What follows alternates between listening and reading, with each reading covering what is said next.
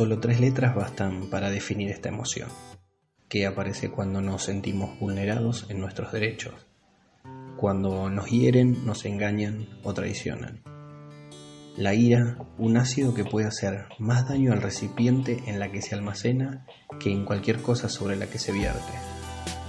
Hoy vamos a hablar de la ira. Bienvenidos y bienvenidas a Luces y Sombras. Cuando somos tratados injustamente o vemos una injusticia, cuando se nos dificulta una meta que queremos concretar muy importante o se nos trunca un proyecto a poco de acabarlo, la ira puede presentarse. Es una reacción y aunque parezca difícil de creer, es una emoción de cuidado personal, porque nos cuida de aquello que nos quiere hacer daño, y este es el origen de esta emoción. La ira, como todas las emociones, es una reacción instintiva, inmediata, una respuesta cerebral a una situación donde nuestro cuerpo se prepara tanto como para la batalla como para la defensa. El ritmo cardíaco aumenta, nuestra respiración se acelera, los músculos se tensan y el flujo sanguíneo se dispara. Pero si este estado permanece prolongadamente, tendremos a actuar de una forma física o emitiendo conductas agresivas. Eso sí, quiero diferenciar entre la agresión física y la ira. La ira, como les decía, es una emoción de enojo muy grande que se produce cuando algo es negativo para nosotros, que va a ocurrir o que está ocurriendo. En cambio, la agresión física es una forma de canalizar la ira, ya que esta es una de las maneras de gestionar esta emoción y tiene su origen en las conductas que hemos aprendido en nuestro trayecto de vida. Voy a cambiarles un minuto de tema, quiero comentarles algo acerca de la interpretación. La interpretación tiene algo fundamental en nuestro transcurrir en la vida. No todos percibimos de la misma manera. Cuando percibimos algo comienza a ponerse en juego varios factores.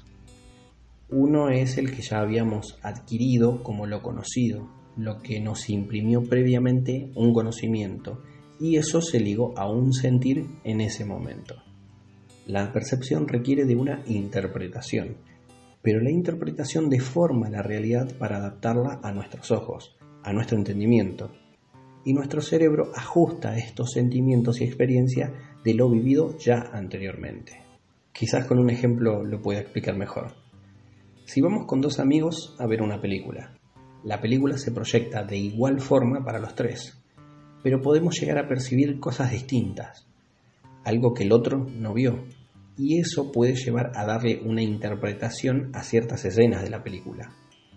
Cada uno puede estar atento a cosas diferentes que están pasando, pero los tres estamos viendo la misma escena. En la vida puede pasarnos algo semejante. Cuando percibimos situaciones debemos tener cierto grado de conciencia hacia nuestra manera de interpretar las situaciones. Digo esto por cuidado de cada uno de nosotros. Cuando ocurre esta situación en la que puede generar ira, lo mejor que puedes hacer es tomar distancia, porque puede ayudarte a ser más consciente en esto que, que estás percibiendo, para que puedas tener cierto cuidado ante ciertas situaciones que aparecen o, son injustas. Y no te dejes llevar solo por la ira manifestada, impulsada, que acarrea la situación. Por ejemplo, cuando estás en un lugar de trabajo o en la calle o en lugares donde hay estrés y usas frases como esto ya es insoportable. ¿O quién se cree esto para tratarme así? Este no sabe con quién está hablando. O cuando culpamos a la vida esta vida que tengo se empeñó conmigo a ponerme palos en la rueda. Estas son algunas de las miles de frases que, que sirve como combustible perfecto para incrementar y prolongar la ira por un largo tiempo. Lo riesgoso de esto es reaccionar de una forma agresiva, sea cual sea la reacción agresiva que tengas. Lo que sí puedo decirte es que la ira te puede llevar a un lugar contradictorio a donde pensabas llegar como objetivo principal. La ira cambia la manera de pensar las acciones, ya que actuamos justamente sin pensar, actuamos impulsivamente, la capacidad de pensar con claridad desaparece. Y esta es la gran debilidad de esta emoción. Si percibís en vos que la ira es frecuente, seguramente también percibirás estos cambios. El aumento de la presión sanguínea, esto con el tiempo deteriora las arterias. Se eleva el pulso cardíaco, que puede generarte taquicardia. Producimos más adrenalina, que esto genera un desequilibrio en el cuerpo. Generan contracturas, jaquecas y las tensiones musculares se manifiestan. La gastritis, por ejemplo, entre otras manifestaciones físicas, causan un desgaste en el cuerpo. Y acá es donde no quiero tomar un papel de maestro, de doctor, y, darte consejos de, de, qué deberías hacer cuando se presenta la ira y bla, bla, bla, bla. No.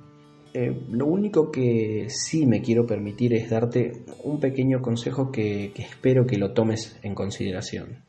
Conocete a vos mismo. Hacete consciente de lo que estás percibiendo a todo eso que le das una interpretación viene de vos mismo. Que esas situaciones no sean solo malas interpretaciones que te hagan explotar de, una forma agresiva contra los demás, porque es una forma de dañarte a vos mismo. Que no andes llevando una herida abierta a todo lugar que camines. Si realmente ocurre una situación en la que expresas la ira, que la puedas contener, que la puedas manejar, que vos la puedas manejar y no que ella te controle a vos, que te maneje a vos. Pero para eso debes conocerte. Ira, emoción impulsiva que puede hacernos mucho daño. Pero si la sabemos utilizar a, a nuestro favor, nos va a dar el impulso de mejorar en nuestras vidas. La ira deja al descubierto cuán activos podemos ser despertando la creatividad para conseguir lo que buscamos dentro nuestro, porque dentro nuestro está ese impulso. Hemos llegado al final de este podcast, una emoción más, un paso más a conocer qué pasa con esto que está dentro de cada uno de nosotros. Y los espero en la próxima entrega. Sin antes comentarles que en nuestro próximo encuentro estaremos hablando sobre el humor. Gracias por acompañarme.